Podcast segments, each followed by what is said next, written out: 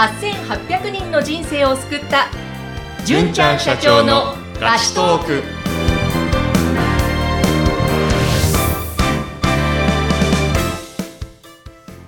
こんにちは、ビーチ株式会社の尾崎です。こんにちは、ナビゲーターの山口智子です。この番組では、キャリア転職の相談に乗ってきたピーチ株式会社の純ちゃんが、皆様のお悩みにお答えしていく番組ですけれども、今日はリスナーの方から、えーこちらメールをいただきました。自分に合っている仕事がわからないんです。自分の好きなことを仕事にしていきたいんですが、どうしたらいいでしょうか？という質問だったんですけれども、純ちゃんいかがでしょうか？はい。普段はよく言っているのが、まずは自分のゴール、目的地を決めて、で、現在地を知って、その後に何をするのかを選ぶと。ということをお伝えしているんですが、まあ、これがとても長期的には大事なことなんですが、はい。まあ、今回はちょっと違った視点でもお伝えしていきたいなと思います。はい、お願いします。まず、自分の好きな仕事をしていきたいっていうところなんですけども、結構ですね、やっぱ自分に合っている仕事は何でしょうかとか、自分の好きなことを仕事にしていきたいっていう相談って割と多いんですが、はい。その中でもですね、大事なポイントが3つあると思っています。お、三つ。はい。何でしょうか？はい。一つ目はですね、まず自分がその仕事を好きだという気持ちを優先するということです。はい。はい。大事にすることですねう。ん、うん。で、二つ目が、自分がその仕事をやるんだと決めたということ。はい。そして最後に三つ目が、その仕事は自分にとって意味があるのかということですね。なるほど。え、今三つポイントを挙げていただきましたが、じゃあちょっと具体的に、まず一つ目、好きという気持ちを大事にする。ここから掘り下げていくと、これどういうことになるんでしょうか？はい。えっ、と、例えばですね、自分以外の人から言われてやる気を出すっていう方法もあります。うん例えば、締め切りが迫っているんだから早くやれとか、ノルマを達成するまでやれとか、まあ、給料をもらってるんだからちゃんと仕事しなさいと。まあそういうふうに言われたとしても、うわ、やんなきゃなと思ってですね、頑張れることもあると思うんですね。ええ、すごい大事な、まあ、ことではあるんですが、ただですね、こういう状態っていうのは、だいたい1ヶ月とか2ヶ月しか続かないと。はあ、そっか、人から言われたからやらなきゃっていうのだと続かない。そうですね。例えば、プログラマーとかもよくあるんですが、納期に間に合わないうん。とか、納期に近づいてくると残業が激しくなってくるとか、あるんですが、もともとはすごい好きで始めたはずなのに、まあそういう状態が続いてしまうと、まあ好きで始めた仕事ですら嫌になるはい。といったことがあるんじゃないかなと思います。ありがちかもしれないですね、これ。うん。まあそれ外的要因によってやる気が引き起こされてるってことですね。うん、うん。はい。で、一方で、まあ自分自身でこう自然とやりたい気持ちになっていくもの、これを選ぶということが、まあ、大事かなと。はい、自分はどんな働き方をしたいのかなとか、うん。まあ、5年後、10年後、自分はどういうふうになりたいのか、まあ、そういうふうにしてですね、自分の内側に目を向ける必要があるんですけれども、実はこれほとんどやる人がいないんですよ。自分の内側に目を向ける。そうですね。まあ、考えるのめんどくさいですし、えーまあいいや、みたいな、忙しいし、っていうふうになってしまってですね、うん、うん。やらないと。まあ一人で結構自分は本当はどうしたいのかなって考えると結構ですね、煮詰まっちゃったりして、あの、なかなか出口が見えなかったりしますので、はあ、します、します。ぐるぐるぐるぐるして。ぐるぐるぐるぐる。で、まあ考えてるようで考えてないっていうのは、まあ実際のところなんですけども、うん。まあそういった時は、まあコーチングなどをですね、やってくれる他の人を使ってこう引き出してもらうっていうのも効果的かもしれないですね。なるほど、なるほど。そうやって自分の中をもう一回見つめ直して整理していくということですね。そうか。うんコーチングも一つの方法ですね。はい。昔ですね、看護師さんからご相談いただいたことがありまして、はい。まあ、看護師の仕事はとても楽しいし、やりがいも感じていると。うんで、漁師も、あの、喜んでくれているうん。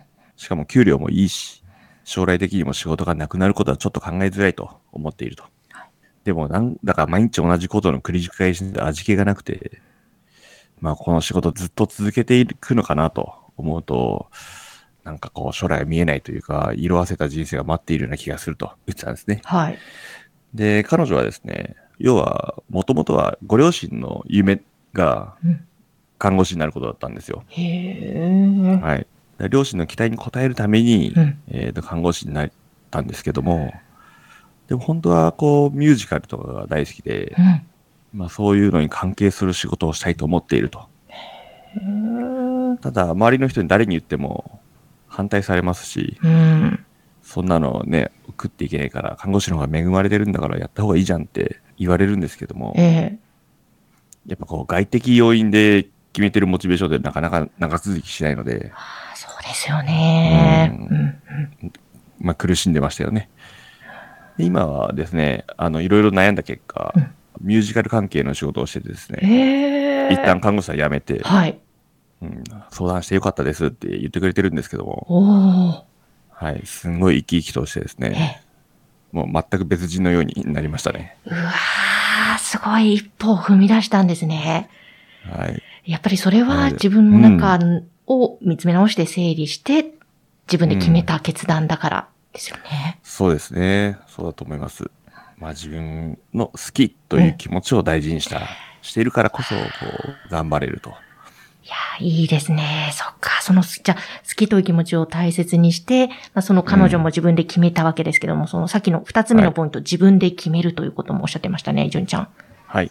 えっ、と、そうですね。二つ目のポイントは、自分で決めるということ結構大事です。うん。例えばですけど、あの、私好きなディズニー映画で、はい。ズートピアっていう映画があるんですね。あはい、はい。うん見たことありますか？あります。あの、うさぎのあキャラクターが出てくる。はい。そうです。うんあの、田舎の町に住んでるうさぎの女の子で、えージュディっていうんですけども、はい。実はあの彼女の両親はとても心配性で、うさぎはうさぎらしく、人参を育てて地道に暮らすのが一番だと、いつも言ってるんですね。はい。なんですけども、その女の子の主人公の女の子のジュディは、まあ、警察官になることを夢見ていてう、ん。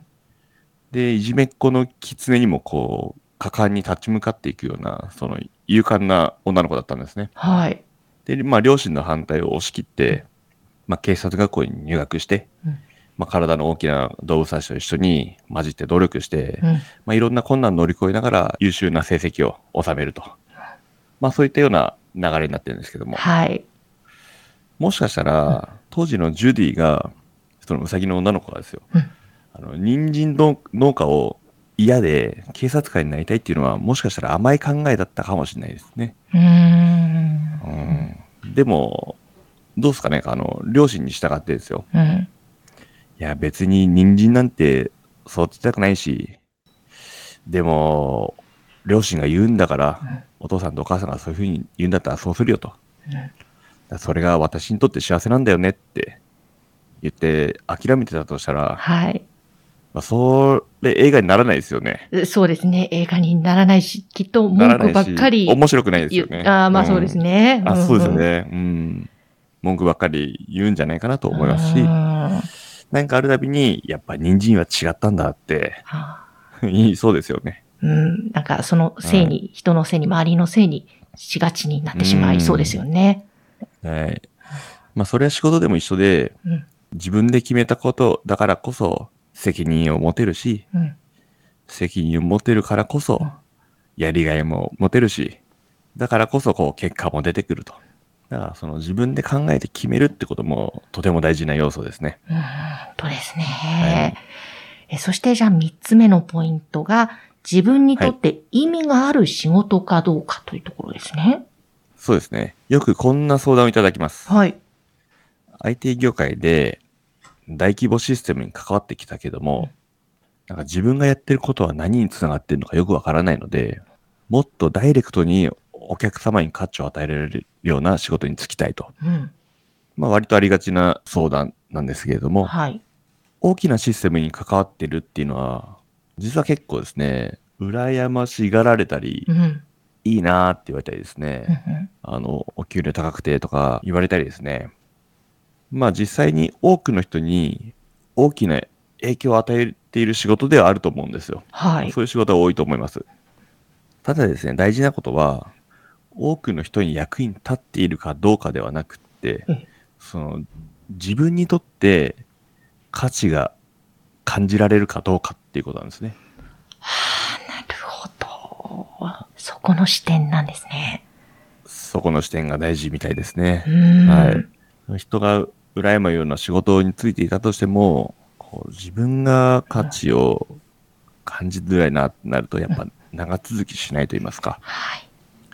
ちょっと苦しいものがあるんじゃないかなと思いますね。うん、本当ですね。こう、うん世間から見ると、例えば、大きな企業で働いててすごいじゃんって言われても、自分自身が、うん？っていうふうに違和感感じてたら、やっぱそれは続かないと言いますか、モチベーションもそうですね上が。らないですよね。そうです。まあ、この3つの観点がね、大事なのかなと思ってます。まあ、1つ目が、まあ、自分が好きだという気持ちを大事にすること。そして2つ目は、自分が決めたんだという、自分で決めることですね。はい。3つ目が、えっ、と、自分にとってその仕事が意味のある仕事なのか。うん普段はですね、冒頭にも申し上げました通り、目的地を決めて、その後に現在地を知って、その他に何をするのか手段を選ぶっていうのが大事だと思うんですが、あまりにもその手段が自分で決めたものでなかったりうん、嫌いなものだったり、ちょっと意味を感じられないなと思うものであれば、継続していくのがとても難しいですし、はい。もうとても苦痛なものになってしまいますので、まあ、その両方のバランス感がとても大事なのかなと思っています。そうですね。今日はまた3つのポイントを、えー具体的にいろいろ教えていただきました。えーこちらメッセージくださった方、ぜひ参考になさってみてください。えーはい本日はリスナーの方からの自分に合っている仕事がわからない、自分の好きなことを仕事にしたいんだけどどうしたらいいでしょうかこちらの質問に純ちゃんが答えてくださいました。えーぜひ皆様からも、えーキャリア転職など、えーいろいろなお仕事のお悩み、えーもしございましたら番組までお寄せください。えーこちらはピーチ株式会社の LINE 公式アカウントで受け付けています。番組の説明欄に URL 掲載しておりますので、ぜひそちらからご登録してください。